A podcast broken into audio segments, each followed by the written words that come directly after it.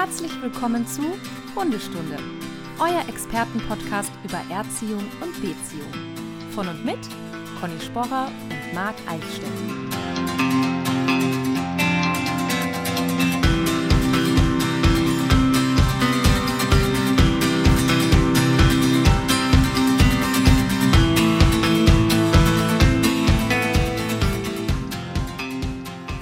Wir begrüßen euch recht herzlich zur heutigen Hundestunde. Schönen guten Morgen, Marc. Wie geht's dir, Conny? Äh, mir geht's ganz gut. Ähm, ich habe gestern einen Zahn gezogen bekommen. Und das war das erste Mal in meinem Leben. Und es ist wie so oft, man hat so Angst davor. Und es war einfach total easy. Also man spürt. Stopp, stopp, stopp, stopp. Jetzt muss ich, stopp, stopp, stopp, gleich am Anfang sagen. Ja, Nochmal, du hast den ersten Zahn in deinem Leben gezogen bekommen. ich bin ja noch so jung. Ja, das wollte ich ja gerade sagen. Ich wollte es eigentlich jetzt genauso Ja. einleiten. Natürlich in deinem Alter ist das klar, dass ich jetzt erst den ersten Zahn gezogen kriege. Genau. Ach so. Ähm, aber also mir geht's wunderbar damit. War es ein Fangzahn, ein Reißzahn?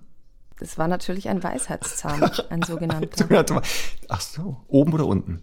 Jetzt kommt's, jetzt kommt die Profi-Gespräche. Ähm, oben. Sehr gut. Und der konnte auch so, der war schon draußen, hat er schon geguckt, so ein bisschen rausgeguckt? Nein, das ist selbstverständlich. Ja, ja das ist Ja, nicht so selbstverständlich. Ich lebe hier mit jemandem zusammen, der demnächst auch eine OP, eine, eine richtige Ach OP so, hat. ja, ja, das da ist sind die noch nicht Mhm. draußen. Ja, Hast du noch mal in Vorbereitung dann die, die Folge gehört, damals, die wir gemacht haben, über Zahnhygiene beim Hund? Gab es da irgendwelche, irgendwelche Hacks, die du da nutzen konntest? nein, aber ich musste tatsächlich schmunzeln, weil ähm, quasi dann auch so ein bisschen aufgezählt wurde, was alles passieren kann, wenn man den drinnen lässt. Und da habe ich gesagt, weiß ich Bescheid, weiß ich Bescheid. Sehr gut. Das ist doch, das ist doch super. ja, Guck mal. Wir werden heute ja den äh, zweiten Teil der Hundetrainingsmythen uns anschauen. Ein paar Sachen haben wir ja noch zu besprechen, die ja da so ähm, herumgeistern, wozu wir mal Stellung nehmen müssen. Gestern ist es wollen. mir auch passiert, dass ich öffentlich einmal kurz eine schwarze Stunde hatte im Auto. Oh. Ich konnte das nicht mehr aushalten. Ich Du hattest schon im mehrfach Auto eine schwarze Stunde. Ja. Wie kann das denn passieren? auf dem Weg zu einem Kundenfall war dann der, der Kundenfall des Tages davor. Der hing mir noch ein bisschen nach, weil dort eine Hundepsychologin Mhm. etwas den Kunden geraten hatte, was die zum Glück nicht gemacht haben. Mhm. Und da- das kann ich nicht mehr. Ich, das, ich kann das irgendwann jetzt nicht mehr aushalten. Diese ganzen Mhm. Schwachsinn, es ist gestern aus mir herausgebrochen. Aber, aber vielleicht, an, das, also an, du hast weiter. es dem Lenkrad erzählt oder wie? Ja, meinem Telefon. Ich habe das dem Telefon erzählt und das hat zufällig dabei aufgenommen. Und dann habe ich dann zufällig das aus Versehen auch noch gepostet. Ach so, jetzt verstehe ich das. Okay. Ja, Okay, Ja, habe ich noch nicht ich gesehen. Aber das ist eh Nein. so ein Punkt. Also ich will jetzt keine schwarze Stunde aufmachen, aber es, es ähm, amüsiert mich auch immer wieder. Ähm, ich meine, es ist auch wieder wahrscheinlich einfach eine Täuschung an die Menschheit, aber auch diese unterschiedlichen Berufsbezeichnungen, weil wir hatten das auch ab und zu, dass dann ein Hund irgendwas gezeigt hat, was man natürlich trainieren hätte können und die Kunden dann aber irgendwann gesagt haben, nee, wir gehen jetzt zum Hundepsychologen. ich weiß auch nicht, was Oder- das bedeutet. Oder manchmal sagen die dann, okay, also wir, wir kommen jetzt hier hin, also zu uns, aber samstags gehen wir eben in die Hundeschule. Und so. Also es ist lustig, ne, was es da für unterschiedliche Begrifflichkeiten gibt. Also in, in der Regel, oder äh, es ist halt leider nicht die Regel, aber sollten ja alle ungefähr eine gleiche Basis an Ausbildung haben und das gleiche bedienen. Aber gut. Ja, wie gesagt. In Deutschland ist es ja gesetzlich eigentlich geregelt, dass wenn jemand dann das gewerblich macht, nach äh, dem Tierschutzgesetz ja eine ähm, Sachkunde nachgewiesen werden muss beim zuständigen Veterinäramt. Hatten wir auch schon mehrfach das Thema. Und trotzdem passiert das ja, ne? Dass dann Ja. da so komische Sachen äh, geäußert werden. Und heute werden wir uns ja weiter diese Mythen mal zu Gemüte führen und schauen, was sagt denn der Stand der Wissenschaft heute dazu? Was sagen denn unsere Erfahrungen? Ähm, Wie sehen wir das denn? Und sind ja da offen für Kritik. Also man darf das auch gerne anders sehen. Ich bin ja da, genau wie du, immer bestrebt, äh, mich in alle Richtungen zu entwickeln und auch über den Tellerrand zu gucken. Aber manche Sachen sind halt definitiv falsch. Ist einfach falsch. Da kann man nicht drüber diskutieren. Ja. Das geht nicht. Also aber so was wie hat sie denn empfohlen? Möchtest du es jetzt aussprechen? Also die äh, Kundenhündin Mhm. hat mal irgendwann, als sie etwas jünger war, dazu geneigt, ab und zu mal ins Haus zu koten. Eine organische Ursache wurde da ausgeschlossen. Und dann war der Tipp dieser Hundepsychologin, man möge doch die Hündin tagsüber in eine Box sperren, damit, wenn sie da reinkotet, sie in ihrem eigenen Kot bleiben muss, damit sie mal merkt, das macht gar keinen Sinn, ins Haus zu koten. Und das ist Horror. Das ist der gleiche Schwachsinn, den man damals Leuten gesagt hat, wenn der Hund irgendwie reingepinkelt hat oder gekotet, soll man den mit der Schnauze da reinstupsen und Pfui Pfui sagen. Also in der gleichen Liga spielen wir hier. Ähm, und, ey, das ist ja ganz also nee, das geht nicht. Das ist ja absoluter, äh, zum Glück, die haben es nicht gemacht, ne? Also Ja. die haben dann doch schon festgestellt, nee, also das geht ja gar nicht. Aber ich das weiß jetzt nicht auch, wie diese Kinder, also wie der Tipp da bei der, bei der Kindererziehung wäre. Also die Kinder, die Windeln so lange anlassen, bis die. genau, bis die merken, es ist sehr unangenehm, wer, geh mal aufs Klo. Ja, Ist Horror, oder? ja. Das ist doch Mist. Naja, also wir hätten ja äh, heute auf der Agenda ein Thema rund um Boxen. Das könnten wir eigentlich ja vorziehen Mhm. und die anderen Dinge immer so zwischendurch einstreuen. Genau. Wäre ich Fan von. Mit der Box, dass wir mit der Box Ja. anfangen? Ja, Gut. ja, ja. Leite das doch mal ein für alle. Ja, Worum geht's denn? es geht darum, dass ich, also dass ich finde, dass es in der, in der ganzen Hundetrainingswelt ein sehr, sehr gespaltenes Verhältnis zu Hundeboxen gibt. Unter anderem aus Gründen wie jenen, den du gerade genannt hast. Also es gibt natürlich einfach Kolleginnen und Kollegen, die das halt völlig falsch einsetzen oder leider eben auch Hundemenschen, die halt sagen, das ist ein praktisches Tool, um den Hund halt wegzusperren. Aber trotzdem finde ich, ähm, finde es halt wichtig, damit zu arbeiten in vielen Situationen. Und ich würde das gerne halt einfach geme gemeinsam mit dir ein bisschen relativieren. Es gibt eine, ich sage jetzt mal gesetzliche Bestimmung, aber ich muss jetzt gestehen, ich habe sie, ich weiß jetzt nicht, ob das jetzt das, das Tierschutzgesetz ist oder ob es das irgendeine andere ähm, Tierhalteverordnung oder sowas ist. Also Du meinst in Tierschutzhundeverordnung. Ja, ja. Genau. Tierschutzhundeverordnung ist das. Ja, genau, genau, Genau. hab schon. Die hat sich nämlich geändert, sodass der Einsatz der Hundebox Genau. nicht mehr in der Form möglich ist, wie er bisher möglich war. Jein. Also das, es gibt ja, Das- ja. Es gibt ja hier viele Fragen und auch ein paar, sage ich jetzt mal, Schlupflöcher unter Anführungszeichen, ne? Ja. Ja. Also, Also Paragraph ich- 6 ist das, Anforderungen an die Zwingerhaltung. Ähm, und da, äh, also ich zitiere jetzt dann mal kurz raus, ähm, steht unter anderem drinnen, Hunde dürfen mit Ausnahme des Transports und aus medizinischen Gründen nicht über einen längeren Zeitraum, sondern maximal 20 bis 30 Minuten in verschlossenen Boxen, Körben, Hütten oder allem anderen, was nicht ihrer Größe und Bewegungsfreiheit angemessen ist, gehalten werden. Genau, bis hierhin ah, ist das noch so okay. Jetzt muss man aber aufpassen, dass die Größe der Box auch nochmal genauer definiert wurde. Da geht es dann um das Raummaß und sowas. Wer sich da genau mit beschäftigen will, wird das im Internet finden. Sodass viele Boxen, die derzeit zu Hause vorhanden sind, eigentlich nicht eine ausreichende Größe haben, sodass man auch da theoretisch nicht mal 20, 30 Minuten reinpacken dürfte. Das ist richtig. Ich, ich gucke gerade. Also, Das heißt ich glaube, also- Semmel hat so 45 Zentimeter ähm, Widerrisshöhe. Und hier steht Bodenfläche mindestens, also bis 50 Zentimeter mindestens 6 Quadratmeter. Also ich weiß ja nicht, wie groß der Raum ist, in dem du gerade sitzt. Ja, gerade gerade drüber. So knapp Ja. drüber. Also wir sehen, ne, dass ähm, es schon, sagen wir so, etwas schwerer ist, derzeit die Standardboxen, die so im Handel erhältlich sind oder zu Hause, so einzusetzen, dass man in Deutschland konform geht mit dem Gesetz. Ja, wobei ist ja hier eben, also hier steht ja explizit Zwinger, ne?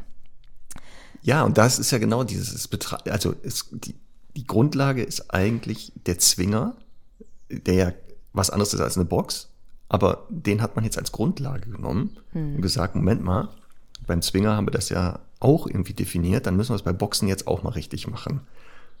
Und nochmal, daraufhin ist das halt ausgeweitet oder nochmal neu definiert worden, sagen wir mal so. Es ist Genau. neu definiert worden.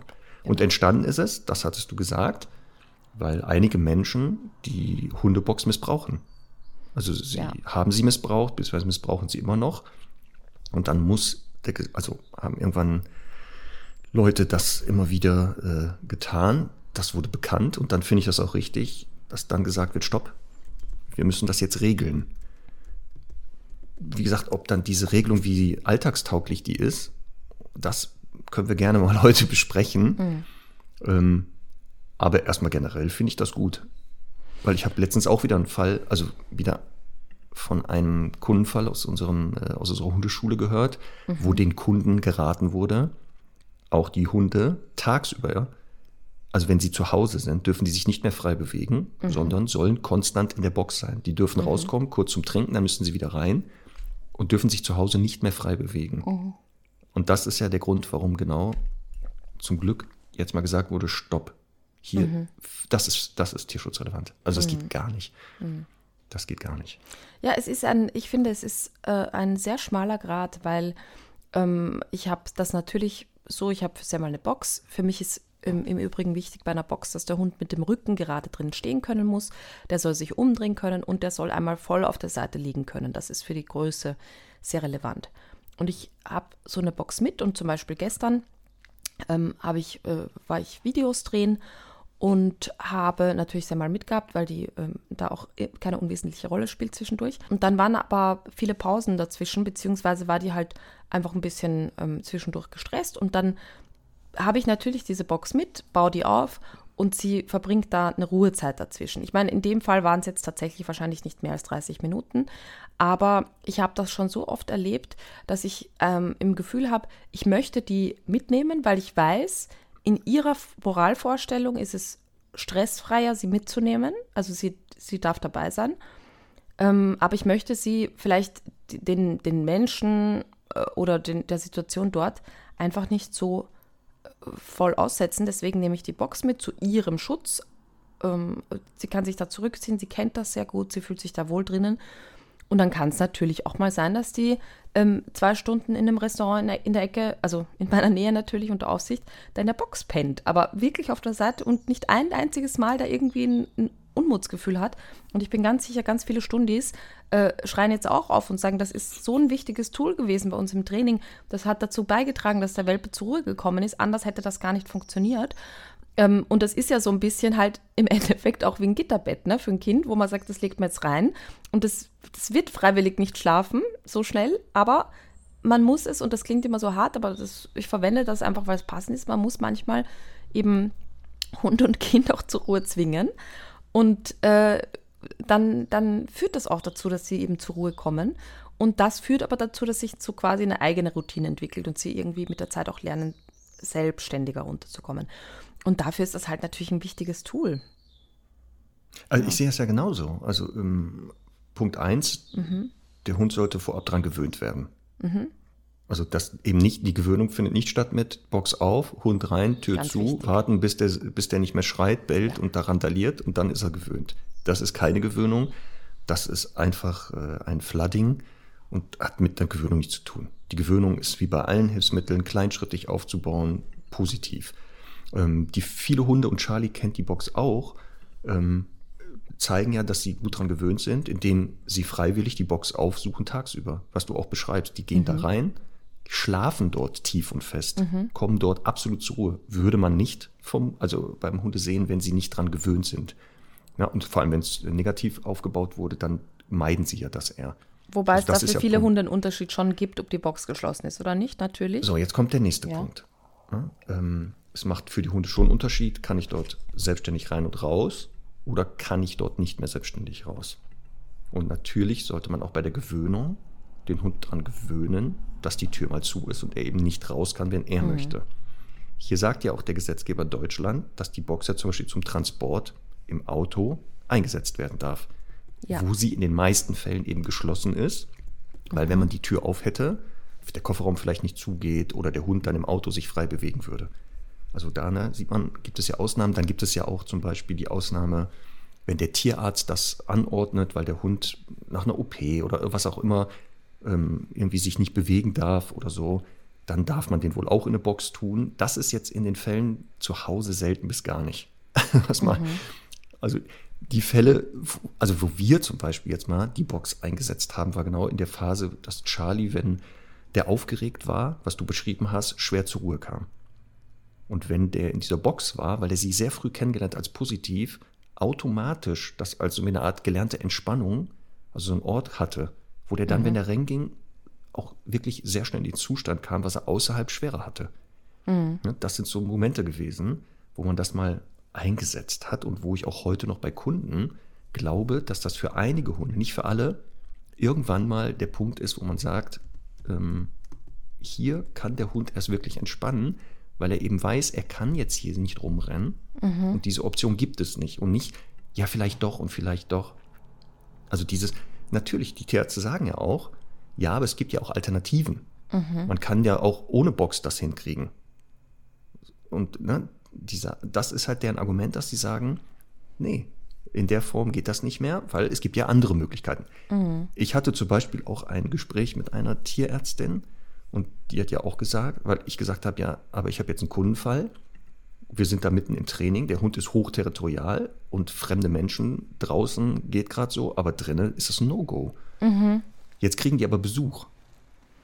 Und trainingstechnisch würde das Sinn machen jetzt langsam, dass der Hund mitkriegt, hier kommt Besuch, das ist nicht mein Job, der soll sehen, wie die Halter Verantwortung übernehmen. Das geht aber nicht, wenn der da frei rumläuft. So. Weil das, das funktioniert noch nicht, weil der noch nicht so, so entspannt dabei ist. Ja. So, und dann haben die gesagt, ja, dann kann er ja auf der Decke bleiben. Und ich gesagt, ja, kann er zwar, aber er kann auch aufstehen. Und dann ist halt dieses, ne, ja, dann packen Sie den lieber in einen anderen Raum. Dann habe ich gesagt, ja, aber das Problem ist ja, wenn der in einem anderen Raum ist, kriegt er nicht mit, wie seine Halter das im Griff haben. Er sieht das nicht, aber er muss doch sehen, die übernehmen die Verantwortung. Ja? Und dann gibt es ja so, da habe ich gesagt, ja, wir können ihn ja irgendwo festbinden. Jetzt aber aufpassen, die Anbindehaltung, auch darüber sagt das äh, Gesetz etwas, dass man nicht einfach so Tiere irgendwo festbinden darf. Also man Ja. sieht, ne? Ähm, und dann kommen halt so Dinger wie, ja, dann soll der einen Maulkorb aufhaben. Sag ich, den hat er schon auf, aber ich weiß ja nicht, ob sie schon mal mit einem, von einem Hund attackiert wurden mit Maulkorb. Also das ist jetzt auch nicht so angenehm. Plus, der Hund macht wieder eine Lernerfahrung. Also er beschädigt zwar nicht, aber er kann den Angriff ja also für ihn erfolgreich durchführen. Und so kommt das immer weiter, sodass die sagen, ja, aber es muss andere Wege geben. Ich äh, bin auch, also wir sollten vielleicht mal eine eigene Folge zum Thema Hundeboxen machen und auch wie man das Training und so weiter richtig aufbaut. Aber ich ähm, bin da auch echt ein großer Fan davon, Boxen zu benutzen, wenn es um Besuchersituationen geht, weil ähm, es ja auch quasi für den Besuch leichter ist, den Hund da zu ignorieren. Und das dann oft eben dazu führt, also wenn ich jetzt ein, egal ob ich jetzt, also aggressiv reagierenden Hund ist sowieso immer ein bisschen schwieriger, aber äh, ich sage jetzt mal, das Standardproblem ist ja, der Hund fiebt, der Hund bellt, ist aufgeregt bei Besuch und so weiter. Und dann, ähm, ja, dann, dann kann ich natürlich einfach, einfach die Situation schaffen, dass ich den Hund mit dabei habe, was ja für ein soziales Lebewesen einfach am wichtigsten ist. Aber er ist nicht so in, auf der Ausstellfläche sozusagen. Ne? Und das finde ich halt ganz toll. Ja, Was ja auch ähm, bei diesem Gesetz vielleicht ein bisschen vergessen wird, dass so wie wir die Box einsetzen, sie ein Hilfsmittel ist, was eine Übergangslösung darstellt. Das ist ja nicht der Dauerzustand. Also es soll ja Total. im Idealfall nicht bedeuten, ich muss mein, den Hund den, bis zum Ende seiner Tage immer wegsperren, aus verschiedensten Gründen, sondern momentan, weil das Training noch nicht funktioniert, will ich ja verhindern, dass er außerhalb wieder mit dem alten Verhalten Erfolg hat oder sowas. Oder wie gesagt, in der Lage ist, überhaupt Sachen wahrzunehmen und zu verknüpfen. Aber wir versuchen natürlich wie bei allen Hilfsmitteln, beim Maulkorb, bei der Leine, die Schleppleine, diese Hilfsmittel wieder abzubauen, wenn es möglich ist. Ja, Ne? Und das ist halt genau dieses, ähm, es ist ja auch noch immer möglich, aufpassen, auch mit dem neuen Gesetz. Man muss, wenn man die Box jetzt einsetzen will, außerhalb der, ähm, der Sachen, die das Gesetz gerade regelt, muss, kann man mit seinem zuständigen Veterinäramt Kontakt aufnehmen und dort den Fall schildern. Also Einzelfallentscheidung nennt man das. Das heißt, man muss dann sagen, welchen Hund hat man im Training, wie lange ist er im Training, was wurde schon trainiert ähm, und warum glaubt man momentan die Box einzusetzen müssen. Wie groß ist die Box? Ähm, wie ist die aufgebaut worden? Und so kann es sein, dass im Einzelfall auch ein Veterinäramt dann sagt, ja, in diesem Fall dürfen sie das. Das heißt, man kriegt dann eine Einzelausnahme. Ach, ist die das muss so? man theoretisch immer, genau, so wurde mir das da jetzt auch mitgeteilt von meinem zuständigen Veterinäramt, dass das möglich ist. Ich müsste halt für jeden Fall einzeln diesen Vorgang halt komplett schildern und dann wird geprüft. Also möglich ist es noch. Es ist halt aufwendiger geworden dadurch. Ne? Ähm, Und wie gesagt, ich halte die genauso wie du für ein sehr wichtiges Hilfsmittel. Und es ist fatal, wenn wir sie ja nicht mehr einsetzen dürften, außer in den besagten Fällen. Tja. Wie ist das in Österreich? Habt ihr das gesetzlich geregelt? Weißt du das zufällig? Also nicht in dieser Form der Strenge. Also es gibt natürlich mhm. bei uns eine, eine, Regelung zur Anbindehaltung, weil das, also da geht es ja im Endeffekt um Kettenhunde und so. Ähm, aber da gibt es keine mir bekannten so strengen Auflagen.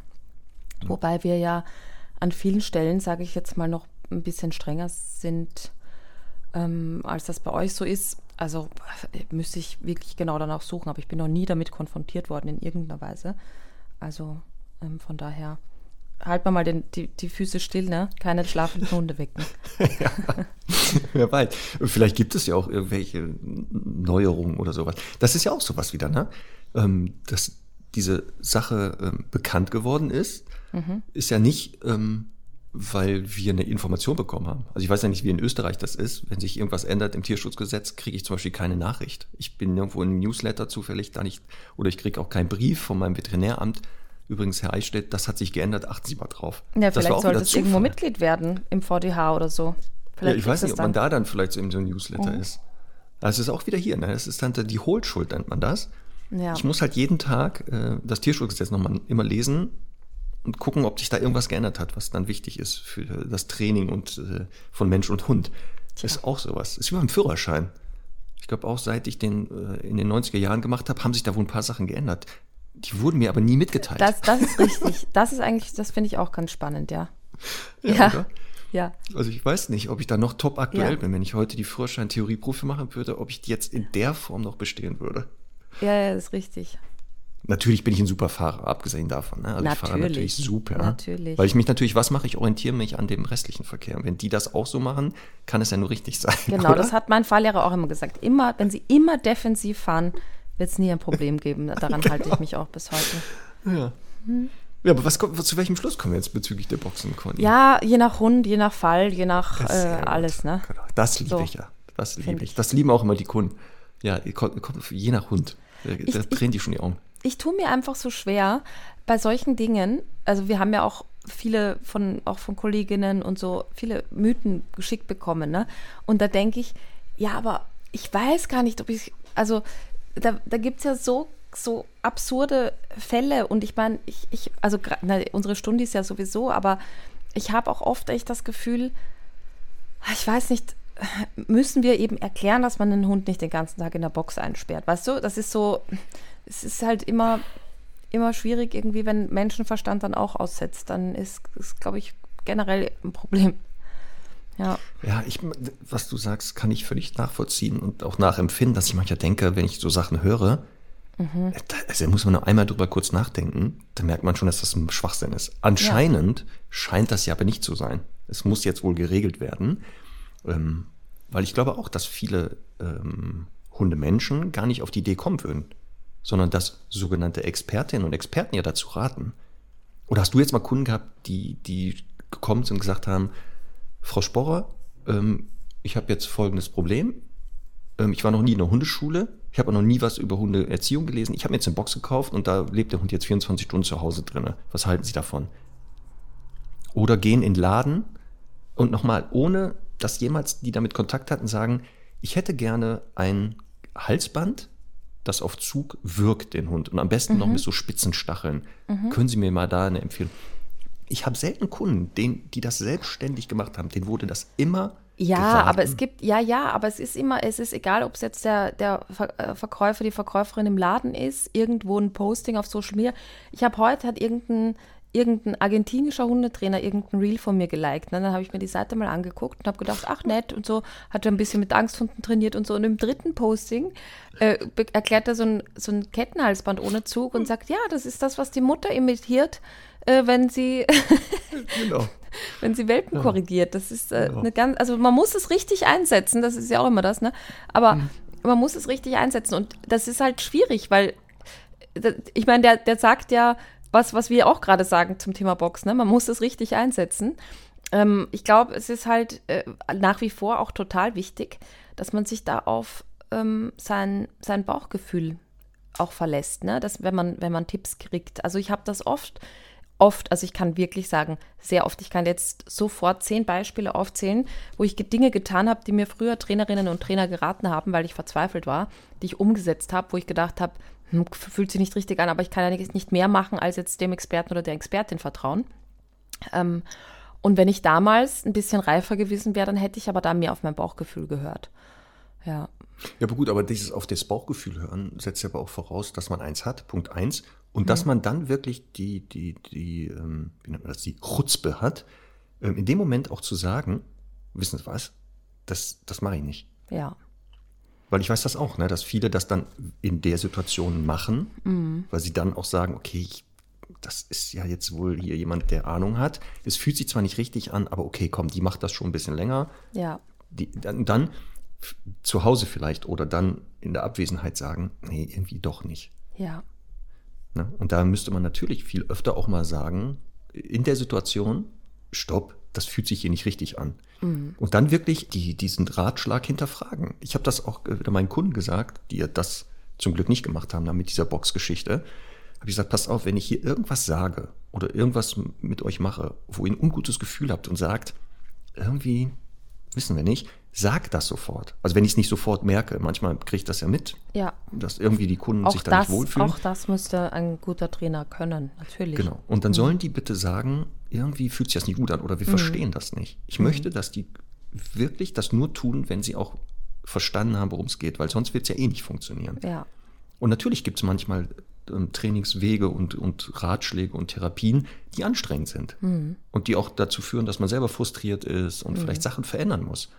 Also ich weiß ja nicht auch bei dir, wie oft das war. Ich sag, ja, den Spazierweg da lang zu gehen, da sind ja zwei Hunde da hinter, hinter äh, den Zäunen. Wir wissen ja, dass das jetzt nicht der beste Weg ist, könnten Sie den nicht ändern? Und dann kommt so, ja, wie, ich muss den Weg ändern. Mhm. Wo ich denke, ja. das ist jetzt noch der leichteste, der leichteste ja, ja. Tipp. Also wenn wir die schweren Sachen kommen, was passiert denn jetzt dann? Mhm. Das sind so Sachen, meine ich. Ähm, aber du hast recht, eigentlich müsste man sowas, wenn jemand sagt, sperren Sie den Hund zu Hause konstant ein, gleich sagen, stopp hier, das ist falsch, das ist einfach falsch. Aber wie gesagt, ähm, Unwissenheit oder man fängt an oder man ist halt noch nicht so mhm. weit, führen eben dazu, dass man es vielleicht doch macht. Du hast ja auch gesagt, ich habe das auch damals mit dem Mops, den ich hatte, Onno, ich habe Sachen mit dem gemacht auf Anraten, wo ich heute auch mit den, die Hände über den Kopf zusammenschlage, denke, bist du eigentlich bescheuert gewesen? Aber ich war echt an einem Punkt auch, das kenne ich auch bei Kunden, die haben, der Leidensdruck ist so hoch. Die sind wirklich bereit, alles zu tun, selbst wenn der Bauch sagt, das fühlt sich nicht gut an. Aber die, die, sagen, es muss sich ändern. Ich kann nicht mehr, ich kann einfach nicht mehr. Und das ist natürlich fatal, ne? wenn das natürlich dann auch noch ähm, Trainerinnen, Trainer oder andere, die sich damit beschäftigen, hemmungslos dann ausnutzen ähm, und solche Ratschläge. Und sagt, und letztendlich fliegt uns das ja auch um die Ohren dadurch. Ja. Das ist ja das Schlimme. So, jetzt ist fast doch eine schwarze Stunde. Ja, ein bisschen schon. Ich merke ja, das auch. Schon. Da geht bei dir ein bisschen der Puls hoch. Ja, ich kann nicht mehr. Ich bin jetzt 17 Jahre dabei. Ich kann, ich, bin, ich kann nicht mehr. Ich kann nicht mehr. Ich kann es nicht mehr aus. Ich kann diese Dummheit nicht mehr aushalten. Wie machst du das denn? Machst du Yoga oder was? Nein, du, wir haben doch schon drüber geredet. Ähm, ab und zu explodiere ich ja auch, wie man ja letztens gemerkt hat, aber sehr lange kann ich das gut aushalten. Marc, äh, ich das jetzt pass auf, 17 Jahre ich habe hab eine Nachricht, die deinen Puls ein bisschen runterbringt, okay? Wir Ach, haben endlich. von einem Stundi eine ganz süße Nachricht bekommen, die äh, möchte ich nochmal vorlesen zum Jubiläum. Und zwar, liebe Conny, lieber Marc, ich möchte mich äh, ganz herzlich bei euch bedanken für 150 Folgen Hundestunde. Ihr seid großartig und ich habe euch, ich habe bei euch schon so viel lernen dürfen. Du merkst, ich brauche bald meine Brille, meine neue. So. Oh, davon habe ich schon gesehen. Ja. Seit vor knapp zwei Jahren meine Englisch-Setter-Hündin Suki aus dem Tierschutz bei uns einzog, bin ich zum Hundenerd mutiert und ich liebe es.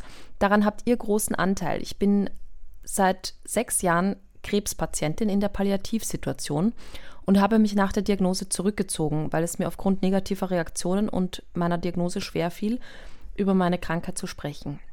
Wenn man als 46-Jährige nicht arbeitet, kommt das Thema Krankheit schnell zur Sprache. Durch euch hat sich mir ein völlig neues soziales Umfeld eröffnet andere Dogs Hundemenschen. Ich genieße es so sehr, stundenlang über Hunde zu reden und auf völlig unterschiedliche Menschen zu treffen, denen ich ohne Hund sicherlich nie begegnet wäre. Wenn sie sprechen könnte, würde Suki sich ganz bestimmt bei euch bedanken. Durch all eure Informationen, gepaart mit dem Training in meiner Dogs Hundeschule vor Ort, wurde aus einem Hund, der vor mir nichts ins Maul nahm und der nichts kannte, eine begeisterte Dummy-Apportiererin, die mit wippenden Ohren und voller Stolz im Galopp übers Feld rast. Sie ist meine Therapiehündin. Nicht formal, aber sie macht meine Welt heller und nötigt mich jeden Tag aufs Neue, meine 15.000 Schritte plus zu gehen. Durch euch können wir entspannt spazieren gehen, der Rückruf sitzt Bombe und sie orientiert sich sehr gut an mir. Egal wie mau ich mich fühle und wie gering meine Motivation zum täglichen Spaziergang ist, sie schafft es immer wieder, mir ein Lächeln ins Gesicht zu zaubern und körperlich und geistig gestärkt zurück nach Hause zu kommen, wo zwei fast Teenager auf mich warten. Ganz liebe Grüße und macht bitte noch ganz, ganz lange weiter so. Das ist doch schön, oder? Ja.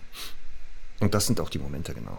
Ja. Auch mit den Kundinnen und Kunden Genau. und den Hundemenschen. Genau. Es gibt viel mehr nette, kompetente, motivierte Leute, die das wieder dann äh, kompensieren. Ne? Ja. Nochmal, es sind ja nicht die, die Kunden und Kundinnen oder die Menschen, mit denen wir arbeiten, die mich ja wahnsinnig machen. Es sind ja die, in Anführungszeichen, Kolleginnen und Kollegen, die sogenannten. Weil ich denke, das kann nicht sein. Das kann nicht sein. Also nochmal, bei der Möglichkeit, sich zu informieren heutzutage, ah, vor, vor 80, 90 Jahren, ne, da war es vielleicht, da gab es dann drei Hundebücher und alle drei waren scheiße oder so, okay. Aber heute, tut mir leid, das, das geht nicht. Lass uns zum nächsten Mythos übergehen, Marc. Genau. Und zwar Conny. Auch das, ähm, ich hatte gestern einen Fall mit einem äh, Mittelpudel, Idefix, schöne Grüße. Da wurde auch geraten, Was ist denn ein aufpassen. Mittelpudel? der, es gibt auch den großen Pudel, den kleinen und dann den normalen. Nee, Also ich glaube der- nicht. Das ist ein doch. Großpudel. Ich, also es könnte sein, dass es ein Entschuldigung, Entschuldigung hier jetzt für äh, Also klein, mittel und groß, sagen wir mal so. Es gibt, also ich glaube, ich bin jetzt, ich, ich google das jetzt parallel. Also ich glaube, vielleicht gibt es eine Kreuzung, also eine illegale Kreuzung aus Kleinpudel und Großpudel und dann könnte sein, dass halt ein Mittelpudel rauskommt. Aber ich glaube, es gibt keinen Mittelpudel, oder? Naja, Pudel. auf jeden Fall ist es ein Pudel, sagen wir mal so. Ein Pudel. Am nicht- Ende des Tages ist es Ja, am Ende ist es doch ein Pudel. Genau. Ah, schau mal. Nicht, Großpudel, Schulterhöhe 45 bis 60 Zentimeter und Kleinpudel slash Mittelpudel 35 So. bis 45. genau, und dann gibt es noch den dann, Zwergpudel. So, selbstverständlich. So und dann gibt es noch den Toypudel leider auch noch. oh Gott. Ah. Ja, aber ähm, Na gut, gut, haben wir beide recht. Ein- Toll. Sogenannter Mittel- oder, was haben wir jetzt gesagt? Kleinpudel. Zwerg- Nicht. Kleinpudel. Mhm. Genau. Und auch da ähm, gab es dann auch so die Idee, der Mensch muss immer zuerst durch Türen. Was sagst du denn dazu? Ja. ja. Und Aber was- Standard. Also jetzt immer. Der muss immer durch. Jede Tür muss er zuerst. Und wie, ähm, wie, wie hat sich das, also wie hat die das begründet? Ja, ähm, weil ja der Mensch immer, äh, warte mal, wie ist denn da die Theorie hinter? Der Mensch muss immer zuerst durch Türen, weil er ja der Ranghöchste ist, muss man ja auch immer vor dem Hund laufen. Ist ja eng gekoppelt mit, der Hund darf nie vorlaufen. Ist so ähnlich. Auf Spaziergängen darf der nie vorlaufen. Er muss immer im sogenannten Unterordnungsbereich bleiben. Ah, das ist Das heißt hinter dir. Kennst du das? Ja. Ich habe das damals in der Ausbildung, auch das, den, den Unterordnungsbereich habe ich kennengelernt. Oh. Es gibt da auch einen Hundeverhaltensberater, Trainer, der etwas bekannter ist. Damals Mhm. war der auch bekannter, heute ist er auch noch ein bisschen bekannter. Ähm, der zum Beispiel auch den Futterbeutel benutzt. Und dann war das dann damals, wenn der Hund den apportiert, dann darf er den aber nicht vorne übergeben, sondern Oh. so seitlich hinten. Er musste dann im Unterordnungsbereich, weil vorne das, da darf er sich nicht auffallen. Und dann mussten die Leute so komisch den entgegennehmen. Ich so verrenken sich da halb. Ich habe mir das da angeguckt und dachte, ah, okay. Klasse Idee. Ist ja nicht schlecht. Habe ich auch öfter gesehen, wenn zum Beispiel ähm, die Welpen ne, bei der Mutterhündin Ja. betteln. Ja. Ne? Dann guckt die ganz genau, dass die bloß nicht im Unterordnungsbereich das tun, sondern die müssen Ja. das seitlich hinten bei ihr machen. Ja. Also nicht von vorne stupsen und lecken im Maulwinkelbereich, Ja. immer seitlich hinten. Weil wenn sie vorne wären, ja, das wäre natürlich gefährlich. Also pass auf, äh, ich habe gerade ein Déjà-vu. Ich habe irgendwie das Gefühl, wir haben das Thema letzte Woche schon besprochen. Ist das eh nicht passiert? Weil es kann Mit sein, vorgehen. äh, äh, mit durch die Türe gehen. Ja. Haben wir das schon besprochen? Wir tun jetzt Hast so, als nicht, wenn. Hast du nicht so Häkchen gemacht zu den Themen, die wir schon besprochen haben? Ich, warte, Oh je. ich finde die jetzt nicht. Also wir, wir Komm, wir tun jetzt so, als wenn wir, das besprochen wir, haben. wir tun so, als ob wir es besprochen haben. Nee, wir frühstücken Ja. das jetzt noch ab, erklären es in einem Satz und dann gehen wir zum nächsten Thema über, oder? Genau. Okay, also ähm, es ist einfach so, es ist prinzipiell wichtig, dass äh, Hunde respektvoll sind natürlich. Deswegen bringt man ihnen in tausend Situationen im Alltag körperlichen Respekt bei. Das heißt, sie dürfen sich natürlich auch nicht durch die Türe drängen. Und in seltenen Fällen kann es auch sinnvoll sein, dass ein Hund ähm, eben hinter dem Menschen wartet und erstmal eben viel Impulskontrolle lernt und nicht immer als erstes durch die Türe geht. Grundsätzlich geht es aber eher um ein territoriales Verständnis, sodass der Hund eben lernt, mein Mensch, wenn ich in eben unsichere Bereiche gehe, dann checkt er für mich ab und ähm, ist quasi nicht nur, wenn jetzt der Hund territoriale Aggression an der Leine zieht, erst plötzlich irgendwie präsent, sondern er macht sich oder er beweist seine territoriale Funktion an vielen Stellen im Alltag. Und deswegen macht das Sinn, dass man eben, wie gesagt, wenn man in unsichere Zonen geht, dass der Mensch vorgeht, abcheckt, dem Hund ganz aktiv körpersprachlich zeigt, dass er das übernimmt und dann den Hund eben mitnimmt. Wenn es aber zurück in die Wohnung geht, dann ist es wichtig, dass äh, der Mensch eben quasi das Schlusslicht bildet. Habe ich doch erzählt, letzte Woche so ein Beispiel mit dem Kinder, Kindergärtner, ne? Der, ich glaube auch. Ja, ja. Und da gilt auch der Merksatz, den letzten oh, beißen die Hunde. Deswegen ja. sollte der Hund da, wo es dann sicher ist, zuerst Stimmt. reingehen. So. Ich, ich glaube auch, wir hatten das. Aber das ist. Peinlich. Wir beide sind jetzt im. Wir haben so eine Podcast-Demenz. Ja. Das nennt man Podcast-Demenz. Wenn man so lange das macht, kann das schon mal passieren. Werbung. Diese Hundestunde wird präsentiert von Seresto, dem Halsband gegen Zecken und Flöhe. Kaum wird es etwas milder, könnt ihr schon wieder Zecken im Fell eurer Hunde finden. Das ist nicht nur ekelig, sondern kann auch gefährlich werden, denn die Parasiten können bei einem Stich Krankheitserreger übertragen, die Hunde ernsthaft krank machen können. Einen praktischen, weil besonders lang anhaltenden Zeckenschutz bietet das Seresto-Halsband von Elanco. Es wird einfach wie ein normales Halsband angelegt und wirkt bis zu acht Monate lang gegen Zecken und zusätzlich auch gegen Flöhe.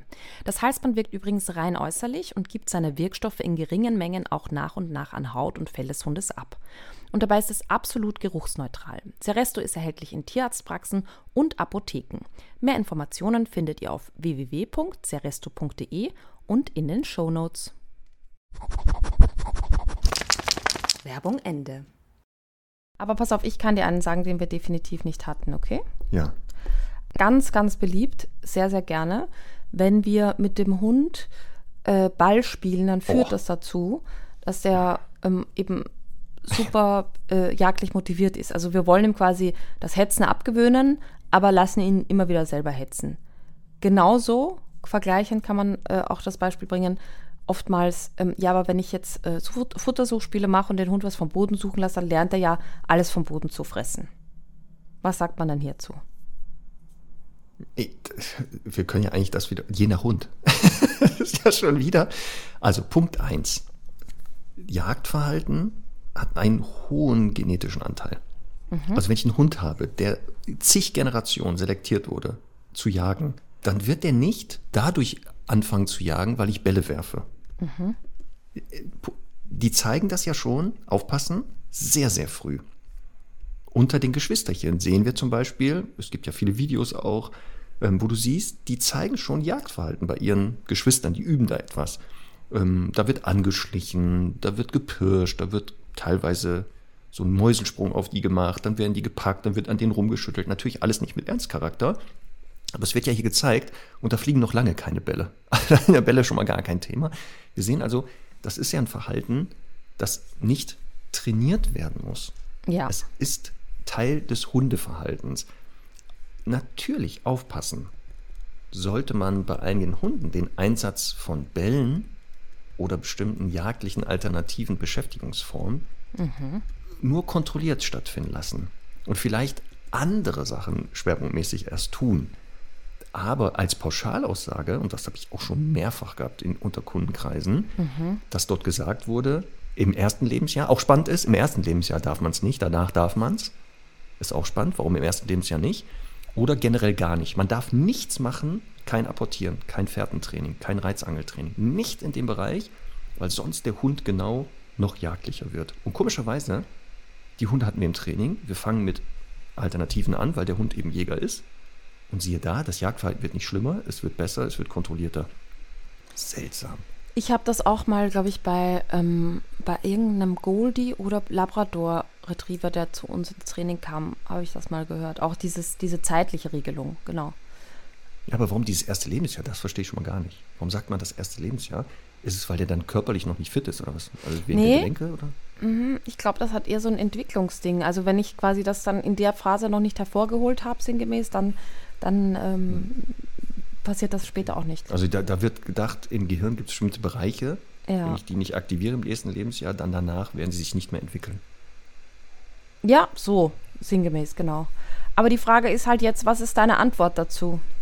Das ist überhaupt, also als Pauschalaussage, man darf keine Bälle werfen, weil das Jagdverhalten fördert, falsch ist. Ja. Das, wenn man falsch Bälle wirft, dann man muss das ergänzen.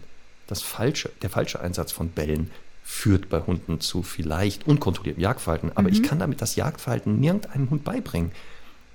Also, wenn du einen Hund hast, der keinen Bock auf Jagen hat, der überhaupt nicht dazu neigt, nicht mal genetisch so richtig, da kannst du das erste Jahr Bälle schmeißen, glaube ich, bis der Arzt kommt. Du wirst nicht sehen, dass der Hund morgen sagt, "Ah, ein Reh, jetzt weiß ich, wie es geht.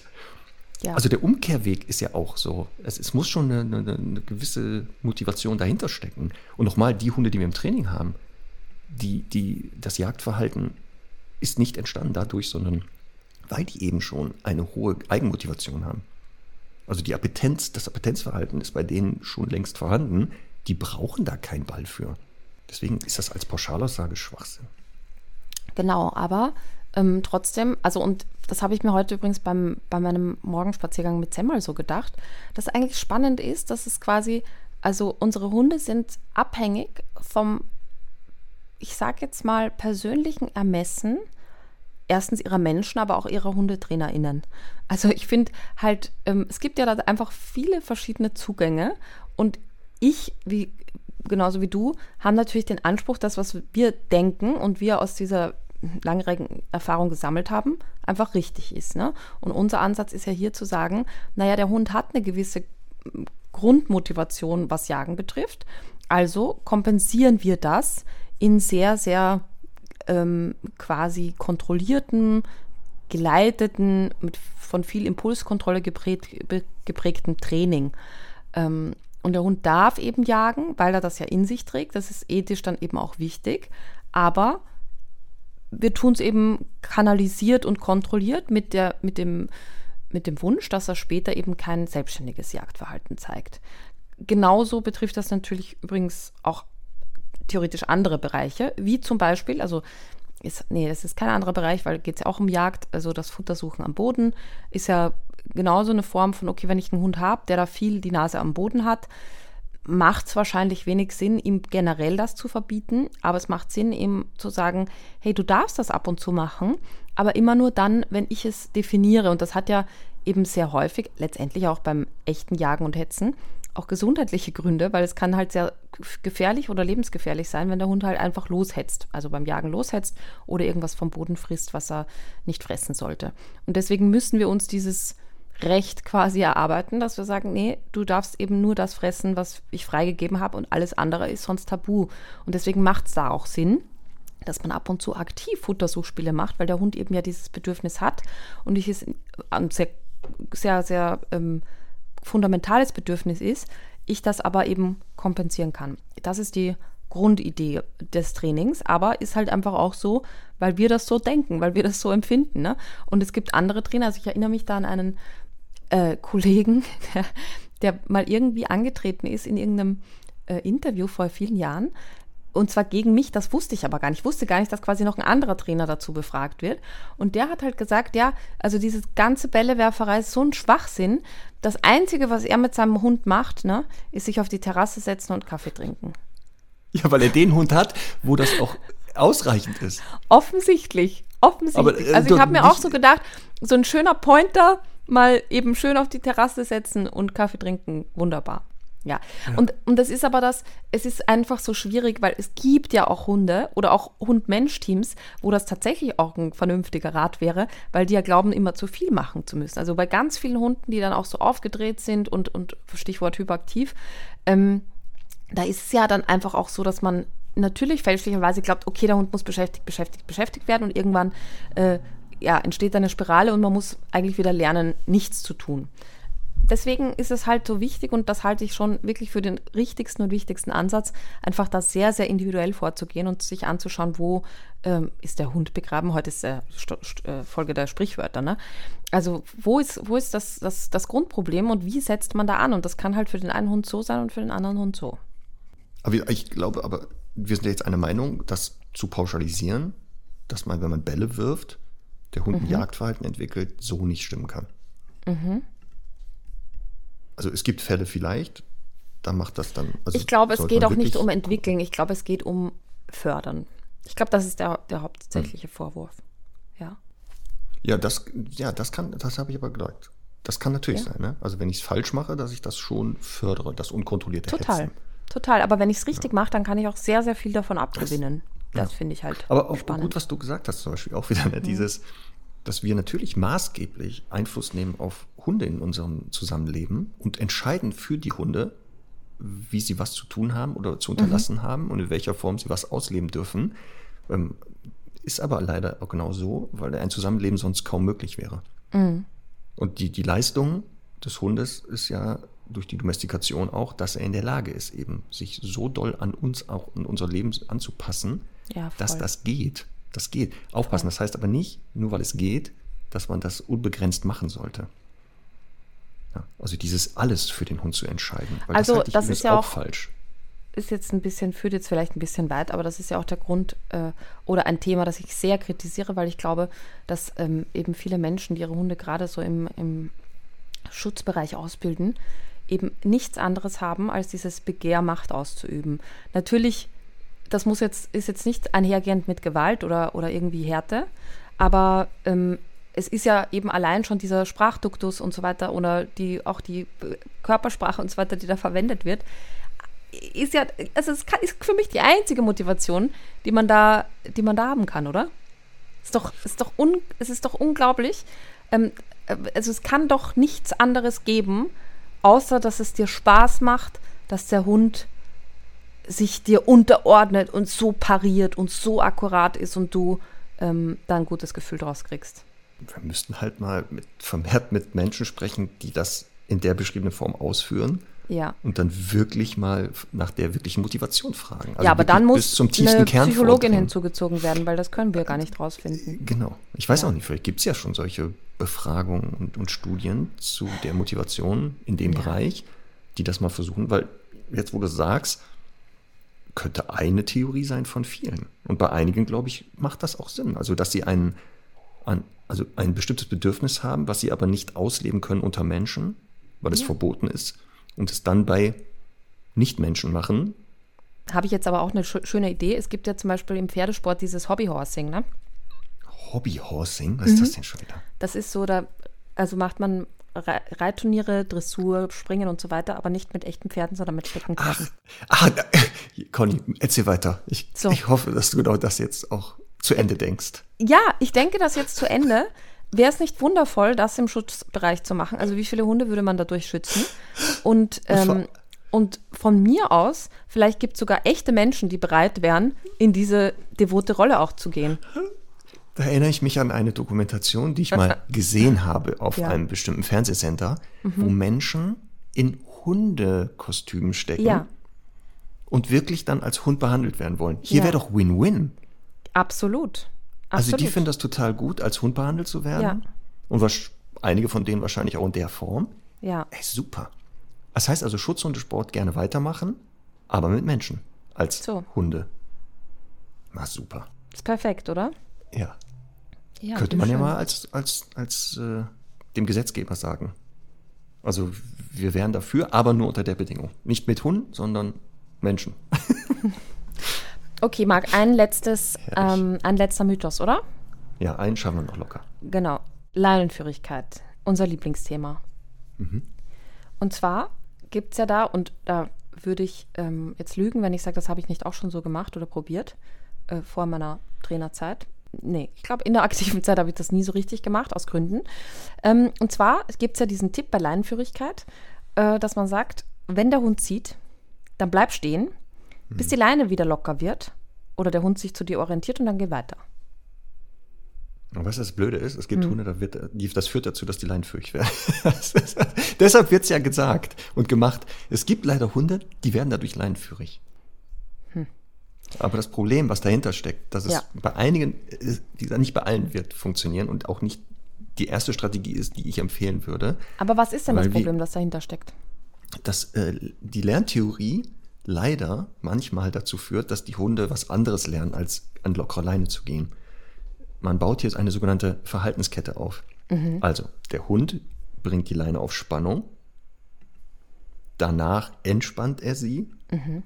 und dann wird belohnt in der Form von, weiß ich nicht, weitergehen, ansprechen, Futter geben, was auch immer oder Freilauf, sodass die meisten Hunde nicht lernen, die Leine ist locker, das lohnt sich, sondern ich muss die Leine erst auf Spannung bringen, damit sie danach entspannt werden kann, weil danach die Belohnung ja kommt.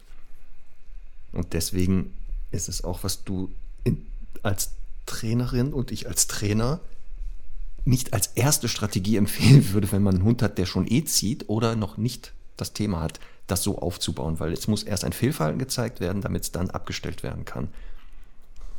Genau. Oder? Ja, ich sehe das halt auch so, ähm, dass das tatsächlich, also das, das braucht eigentlich relativ gute lerntheoretische Grundkenntnisse. Und, ähm, und ich bin ja eh beim Training, also bei manchen Sachen, beim Tricksen oder so, bin ich dann ein großer Fan davon, dass der Hund viel selber ausprobieren darf. Aber bei Dingen, Jetzt muss ich überlegen, ob ich das irgendwie so eingeordnet kriege. Hm. Hm. Also, was ich sagen will, ist, äh, es gibt eben manche Dinge, so wie Leinenführigkeit, Impulskontrolle und sowas, wo ich eben ein großer Fan davon bin, dass wir dem Hund wirklich sagen oder zeigen, was wir wollen, ansatzweise. Also durch, indem wir eben äh, kleine Schritte sofort verstärken und indem wir halt wirklich den Hund zum Beispiel zu Beginn mit Keks in der Nase in die Position führen. Das kann man ja auch bei Leinenführigkeit so machen. Ähm, aber ich sage ganz klar warm, kalt. Und was ich eben dann schwierig finde, ist, wenn der Hund quasi total selber draufkommen muss. Also wirklich von der Pike auf selber draufkommen muss, ach so, da muss ich das machen, das machen. Und das führt dazu, dass der Hund eben anfängt zu denken. Und das führt dazu, dass er dann vielleicht schon ein bisschen zu viel denkt und dementsprechend ähm, eben dann diese Verhaltenskette verknüpft, nämlich eben, wie du gesagt hast, also ich ziehe vor, also ich muss einmal in die Leine gehen, dann mich umdrehen und dann hole ich mir den Keks ab und oder auch das Lob und dann geht es wieder locker weiter. Und das ist halt schwierig, deswegen äh, bin ich da tatsächlich noch ein größerer Fan davon zu sagen, okay, dann lauf von mir aus dem Keks hinterher, weil dann ist der Hund in der richtigen Position, also macht zumindest nichts falsch ähm, und ich verstärke das Verhalten. Und den, das Leckerli abzubauen, kann man ja dann eben immer noch machen. Das äh, braucht einfach nur ein bisschen Timing und Gefühl. Aber weißt du, was ich meine mit dem Unterschied zwischen bei Tricks oder so, da finde ich das cool, dass der Hund so sich ein bisschen ausprobieren darf. Vielleicht hat das ein bisschen dazu, ich weiß nicht, ob das damit zu tun hat, wie, wie wichtig oder ernst manche Themen sind, weil beim, eben bei Leinführigkeit äh, bin ich eben nicht so. Oder wenn ich jetzt sage, äh, da, da, drüben ist ein anderer Hund auf der anderen Straßenseite, ähm, probier mal selber aus, was zum Erfolg führt, äh, um, um ruhig zu werden. Schwierig. Kann ich jetzt gerade ja, nicht so einordnen. Auch bei der Leinführigkeit kann man natürlich über Versuch und Irrtum das Verhalten aufbauen. Aber den Weg, also das, was wir gerade besprechen, basiert ja eher darauf, dass der, ich lasse den Hund, ich warte, bis er den Fehler macht, um danach, wenn er dann es verändert, zu belohnen. Und das ist halt eine großes, nochmal eine große Gefahr, dass eher eine falsche Verhaltenskette entsteht. Ich weiß jetzt nicht, inwieweit, wenn diese Methode angewendet wird, die Leute, wenn sie jetzt mit dem Hund gehen und er nicht zieht, das belohnen. Also ob sie dann nicht, eigentlich müsste man ja mehr in dem Moment, wo er eben nicht die Leinauspannung bringt, ihn viel belohnen. Jetzt kann es sein natürlich, dass da gesagt wird, ja, solange die Leine ja nicht spannt, gehen wir ja weiter, das wirkt ja wie eine Belohnung. Und nur wenn er zieht, soll man stehen bleiben, er kommt zurück, orientiert sich zurück das und dann lernt er nur. Aber wie gesagt, aus den besagten Gründen sehe ich hier bei vielen Hunden eher die Gefahr, dass genau diese Verhaltenskette entsteht. Ich muss erst den Fehler machen, damit ich danach belohnt werde mhm. und dadurch mehr eine Fehler, also die Fehlerquote erhöht wird. Mhm. Aber ich habe auch Hunde, wo wir bei der Leinenführigkeit den Hund sehr viel ausprobieren lassen. Wichtig ist aber am Anfang sind die Trainingsschritte so klein, dass der keinen Fehler machen kann. Also die ersten zwei, 400 Mal kann der gar keinen Fehler machen, sondern hat viele Erfolgserlebnisse. Und dann kann es sein, bei einigen Hunden geht man dann die wörtlich Schritte weiter, sodass natürlich mal auch ein Fehlverhalten, jetzt wieder, wir definieren ja, was falsch und richtig ist. Und der Hund dann aber aufpassen, wenn er jetzt die Leine auf Spannung bringt, nicht danach belohnt wird. Das ist der große Unterschied. Und das Ja. ist ja, was wir hier besprechen, der Unterschied. Wenn der dann zurückkommt oder die Leine entspannt, wird er aktiv belohnt. In der Form, was ich meine, ist, macht er den Fehler, gibt es danach keine Belohnung, man atmet durch, es gibt eine neue Chance. Also jetzt kann man wieder ausprobieren, ob der Fehler wieder zu der gleichen Konsequenz führt oder wenn man das andere Verhalten anbietet, was davor sich viel mehr gelohnt hat, ob das nicht auch eine Lösung ist. Weißt du, was ich meine? Ich weiß, was du meinst, aber ich frage mich gerade, ob wir nicht trotzdem bei diesem Vorgang mit es mit negativer Verstärkung zu tun haben. Ja. Wir Denn- werden mit allen fast Verstärkungsformen wahrscheinlich in dem Moment arbeiten, Genau, weil ohne aber, dass wir das verhindern können. genau, der Hund äh, rennt in die Leine und muss quasi selbst diesen Zug lösen, um dann etwas Positives geschehen zu lassen, nämlich dass er weitergeht. Wäre wieder sowas, ne? Wenn eine Hundeschule mit der Methode arbeitet, Ja. dürfte sie gar nicht sagen, wir arbeiten ausschließlich mit positiver Verstärkung. Weil ja genau in dem Moment, wo der Hund die Leine auf Spannung bringt und Ja, dann die Spannung rausnimmt, ist es ja keine positive Verstärkung. so ist es. Ja. Tja. Aber wie gesagt, es gibt Hunde leider. Ich habe die auch kennengelernt, da wurde das so aufgebaut. Und wirklich, die sind absolut leinführig. Ich hätte, ich hätte das niemals den Leuten empfohlen, zu sagen, das ist genau die Methode für euch. Es gibt Hunde, die schaffen das, aber es, Ja. ist nicht, es sind Äh, zu ich wenige, als eben, dass man das, das als ist ja- Regel aufbauen kann. Genau, das ist ja halt auch wieder so individuell. Warum Hunde an der Leine ziehen, muss man halt wirklich immer sehr, sehr individuell prüfen. Und dementsprechend äh, gibt es Hunde, die wahrscheinlich eine Motivation zeigen, wo das gut funktionieren kann. Andere aber wieder zeigen eine andere Motivation oder Gründe, warum sie an der Leine ziehen. Und da passt halt wieder nicht so gut. Ne? Das gleiche Prinzip ist ja dann auch die Flexi-Leine, die wir beiden ja so lieben, die auf ähnlichem Prinzip basiert. Bring die Leine auf Spannung, also gegen den Widerstand des Einrollmechanismus und dadurch kommst du vorwärts.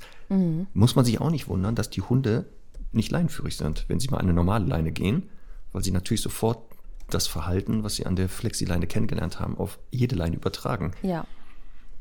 Deswegen, also auch hier wieder, das zu pauschalisieren, Gefahr. Gefahr.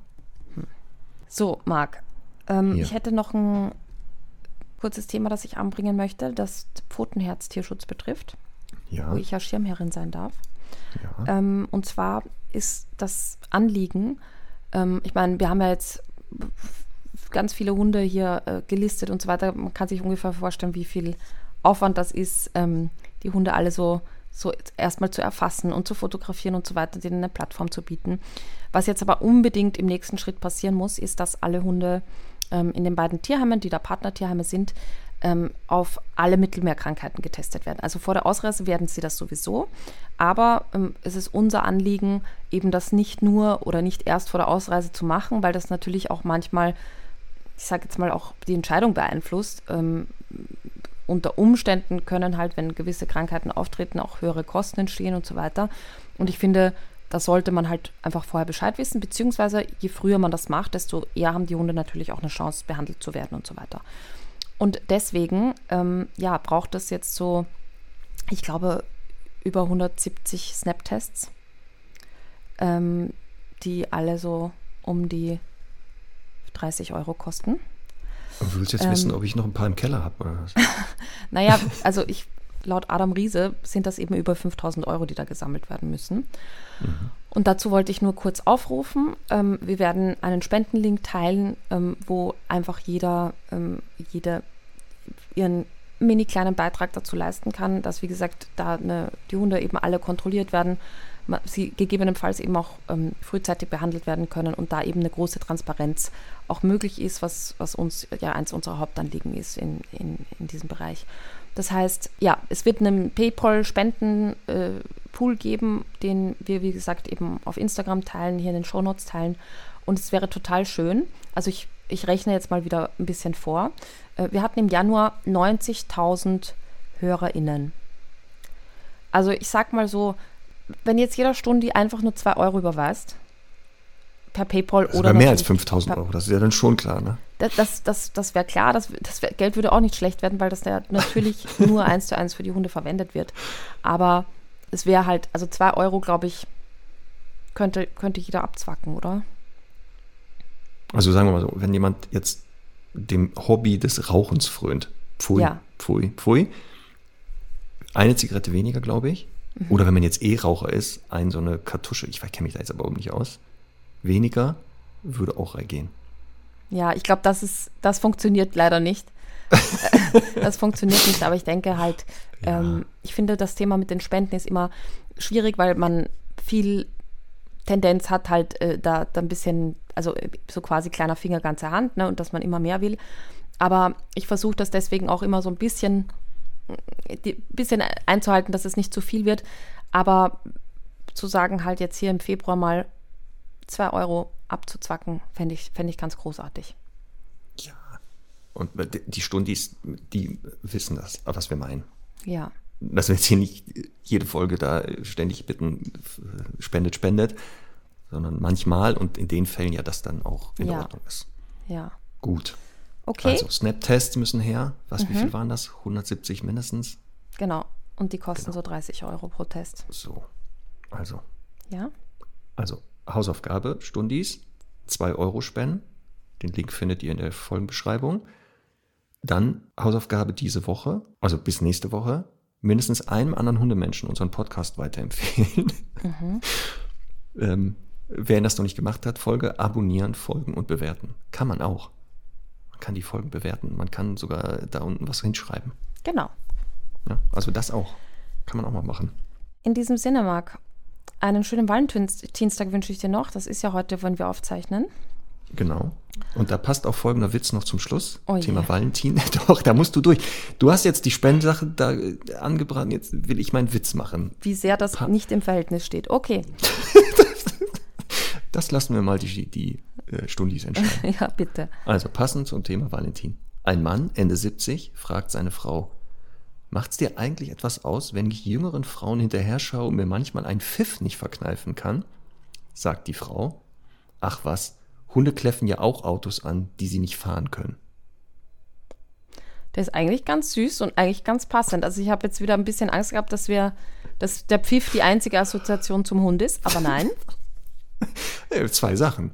Ja. In einem Witz ist doch nicht schlecht, oder? ich finde den eigentlich ganz gut. Hast du gut gemacht. ja, ne? Ja, Gut. Schön. Siehste. Dann haben wir es für heute geschafft. in diesem Sinne. Hören und sehen wir uns nächste Woche. Mhm. Ich glaube, wir sind dann nicht alleine. Da bin ich jetzt nicht hundertprozentig sicher. Äh, Ich plane im Moment nur von einer Woche auf die andere. Na gut. Also Ja. entweder sind wir nicht alleine oder doch. Wir werden sehen und hören. Und dann ist da gerade jemand hinter mir lang gegangen. Habe ich das jetzt geträumt? Dass jemand gerade hinter mir. Äh, da schon wieder. Ich sehe niemanden. ich glaube das aber. Naja, Conny. Ich Okay, gucke da mal schnell nach, ob da nicht doch jemand heimlich hinter mir rumläuft. Hörst du das? Ich Hörst höre? Tapsi, Tapsi. Ja, so, Wir haben der Besuch bist bekommen. jetzt fertig. Doch, hier ist jemand reingeschlichen. Okay. Der Besucher wird gerade äh, lautstark begrüßt. Da Ach muss ich jetzt so. gucken, wer ist hier einfach heimlich reingekommen? Okay, dann mach das Ah, mal. warte. Tschüss, so, Marc. bis dann. ne? Tschüss.